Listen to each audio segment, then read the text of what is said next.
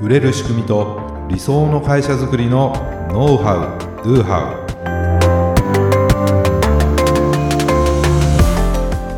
ウこんにちはビズクリエイトの渡辺ですビズクリエイトの中野です。本日もよろしくお願いいたします。はいよろしくお願いいたしますはい今回はですね、はい、えーまあ、何度かこのポッドキャストでもですね紹介してるんですけども、はい、コピーライティングで言われている3つのノットおーノットですね、ノット、はい、否定のノットです、はい、読まない信じない行動しないと、うん、まあ、その3つのノットなんですけども、今回から3回に分けて、はい、はい、1つずつ3つのノットをどう攻略すればいいかと お お、なんかそのヒントになるようはないお話、まあなんかいろいろアイデアをね、はいえーお話ししていこうと思います。 あら、わかりました。はい、で第1回目の今回ははい、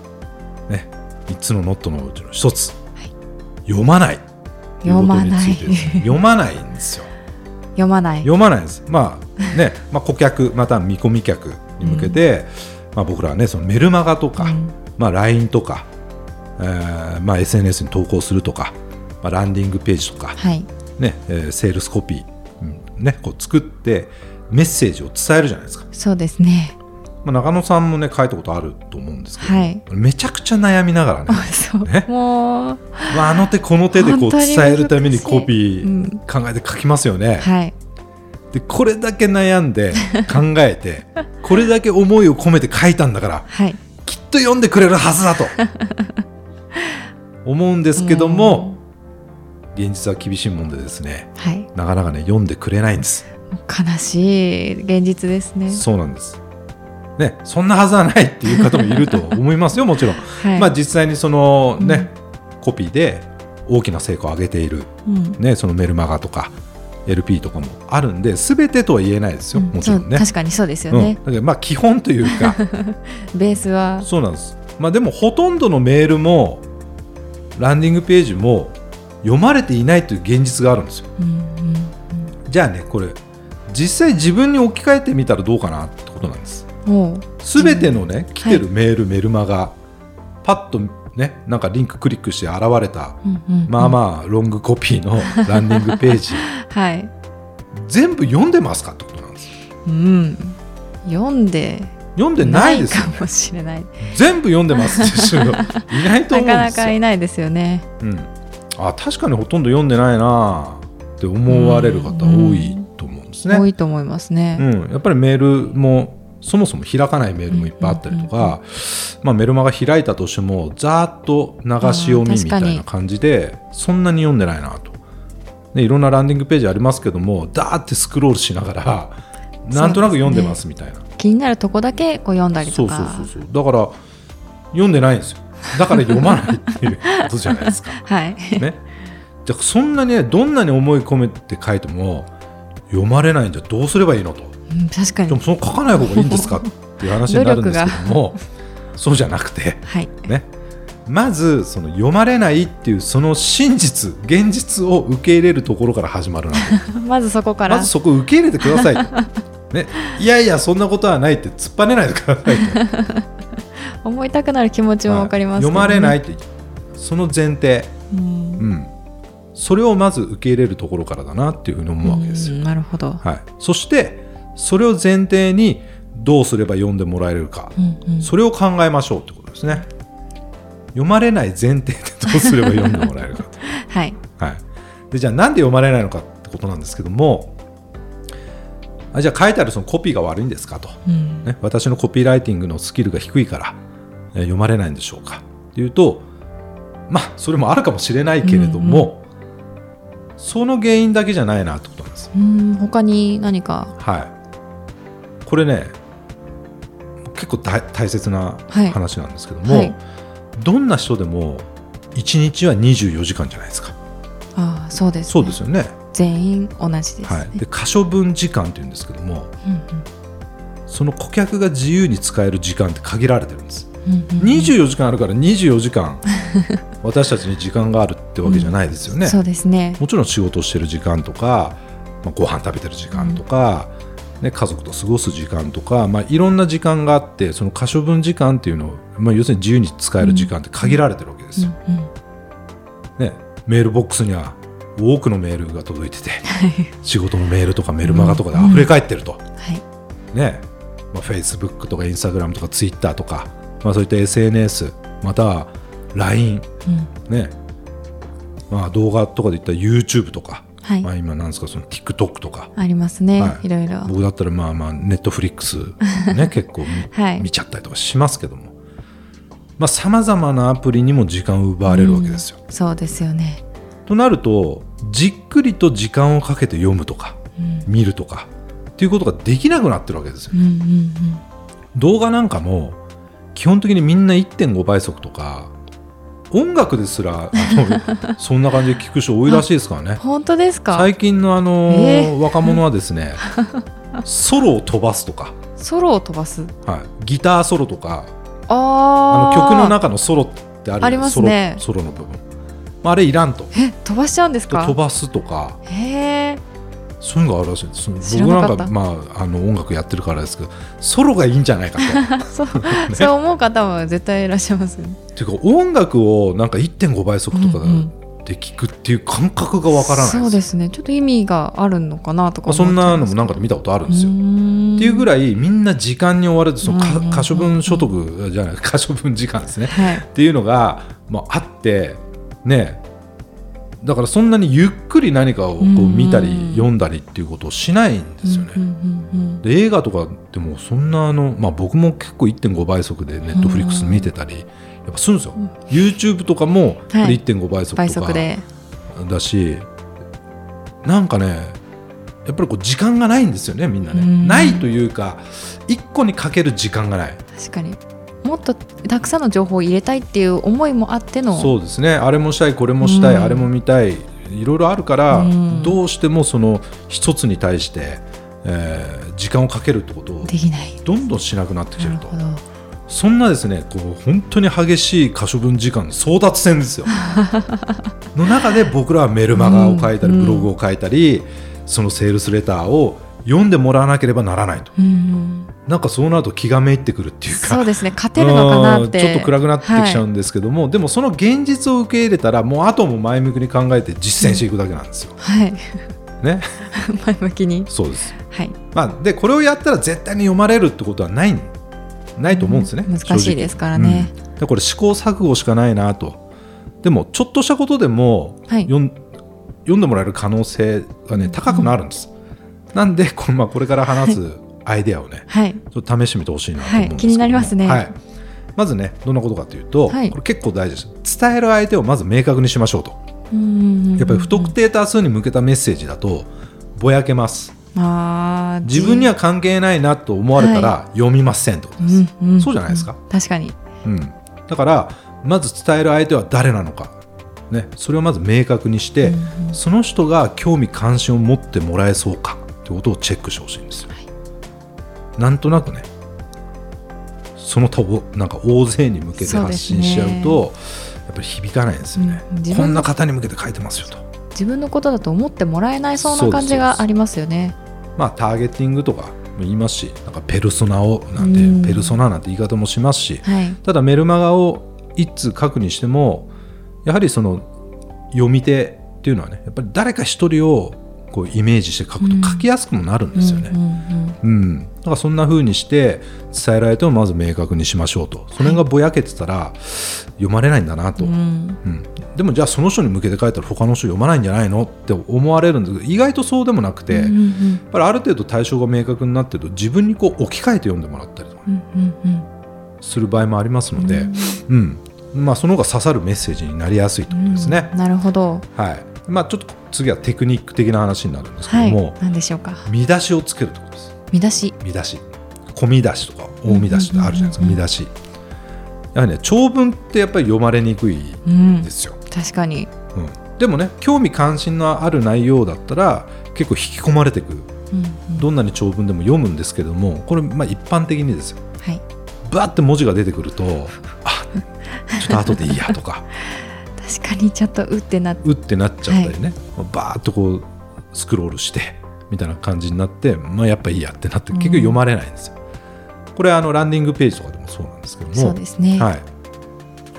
見出しをつけることによってその流し読みでも興味を持ってもらえる、うんうん見出しだけちょんちょんちょんって読んでいくと、まあ、大体そのなんつうのかうな、んうん構成が流れがこうつつかめるみたいなあー確かにでそここであ面白そうって思ったらもう一回最初から読むとか、そこの段落とかトピックを読むってあるのでその段落とかトピックごとになんかキャッチーな見出しをつけるパッと目を引くようパッなと目を引くえものですよね。全く見出しがないものとやはり見出しがあるものでは、見出しがあるものの方が多分読まれる率は高くなる、うんうんうんそれ多分皆さんも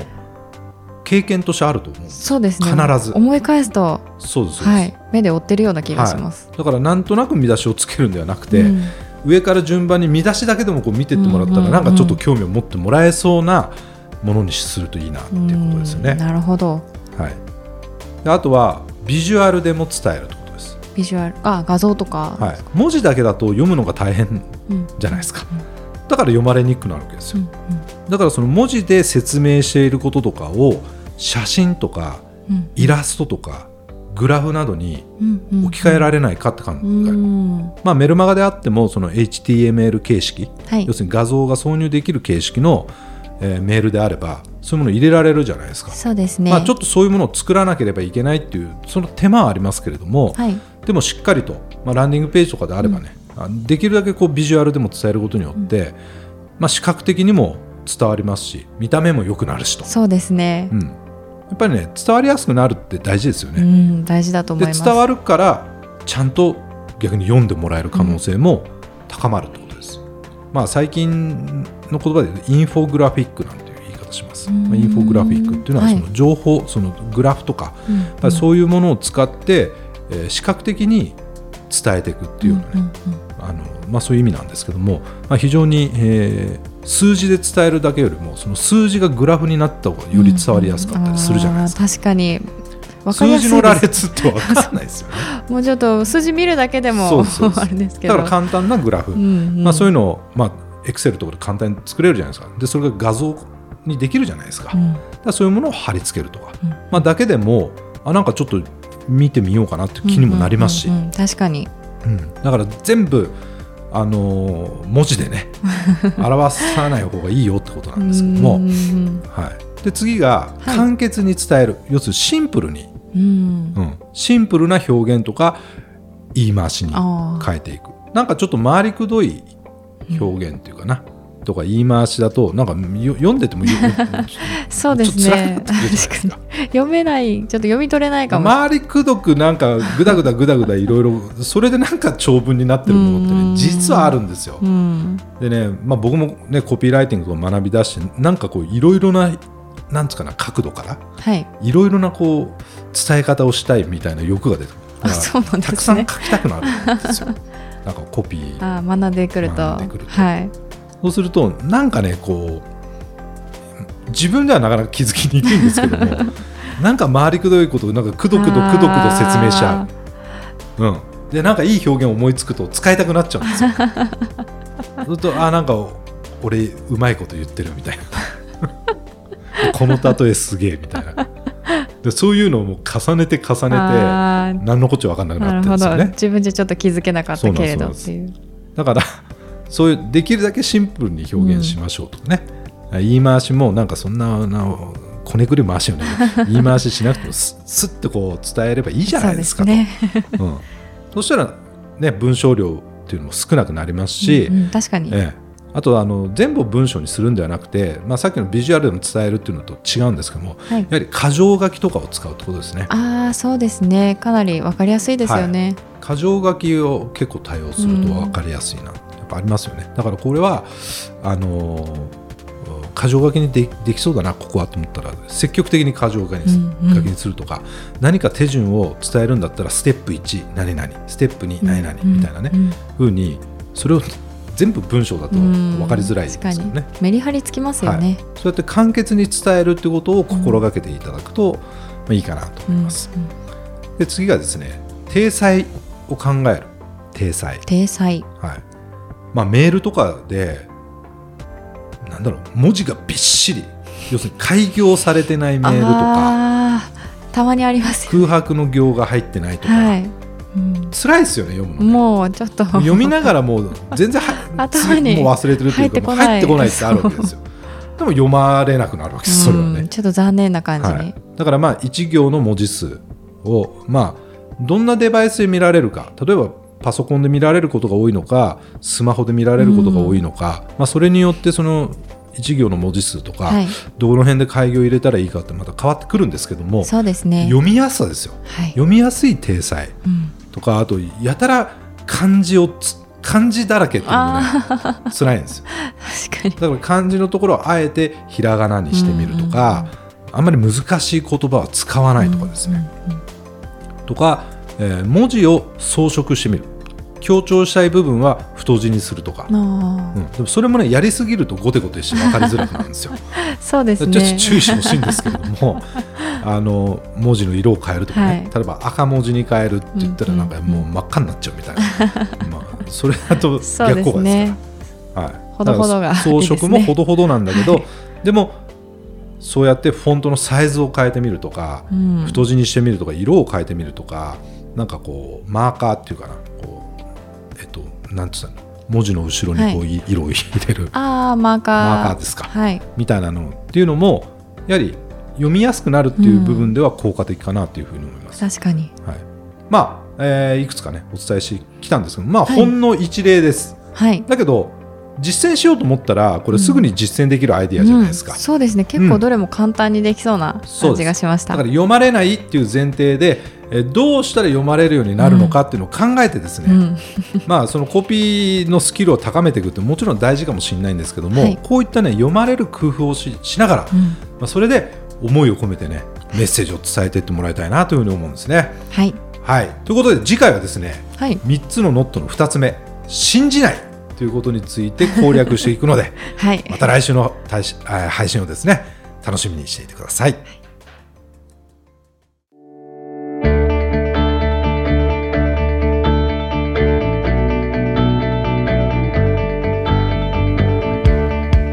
はい、ありがとうございました。ありがとううございましごたい。いやーもう今年始まってもは1ヶ月ですよ。はあ早いですねねこの配信2月1日ですからそなうんでかすもう1ヶ月 そう経っちゃったなとまあ12分の1終わりましたからね、はい今年も残すところあと11ヶ月となりましたね、そう です。はですけど ね、い。まあ、今年ね2023年も、はい。まあ、いろいろねまだなんか、あのーうんコロナとかインインフルエンザとかね、まあ、いろいろある。るんですけども、そうまあ、でももうだいぶいろいろがね、うん元に戻ってきてるなっていう感じもあって、そうですねはい。まあ、僕らもそろそろうんいろいろ。 ね、リアルのイベントというか、まあ、そういうのもちょっとこう今年はやっていこうかなとはい。やっていこうかなうと。ん、やっ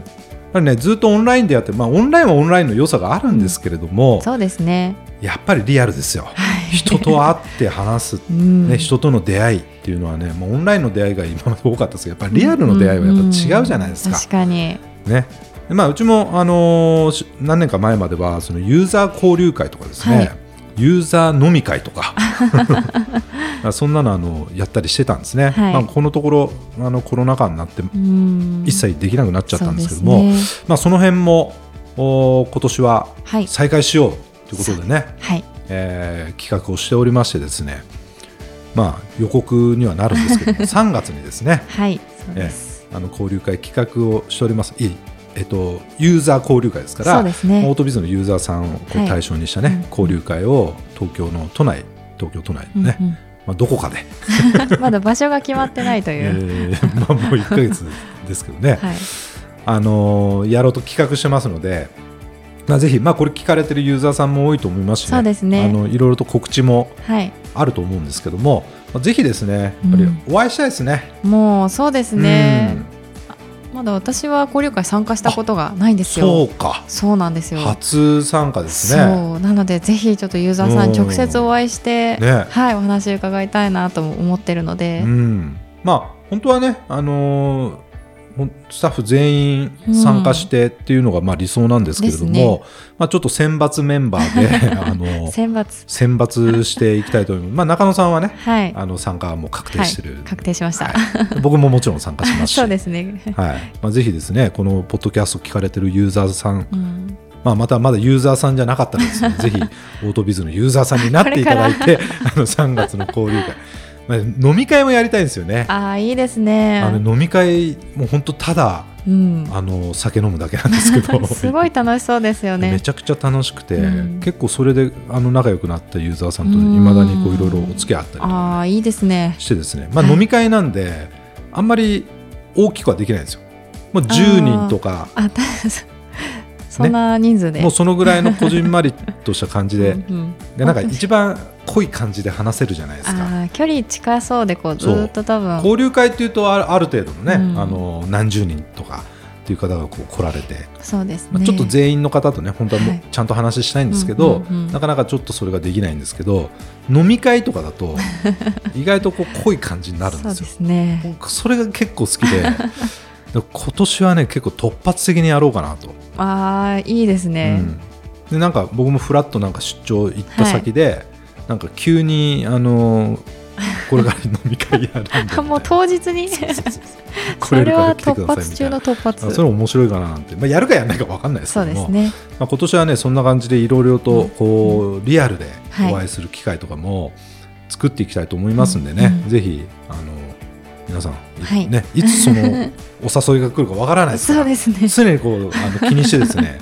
準備をしていただいてですね,、ねお会いしたらいやいつもポッドキャスト聞いてますよぐらいのことは言ってくださいねっていう感じ嬉しいですもんね。ね。ということでよろしくお願いします。当番組で取り上げてほしいことや質問を大募集しています説明文に記載の URL からメッセージをお送りください今日の話がためになったという方はぜひ高評価やフォローもお願いいたしますそれではまた来週ありがとうございましたた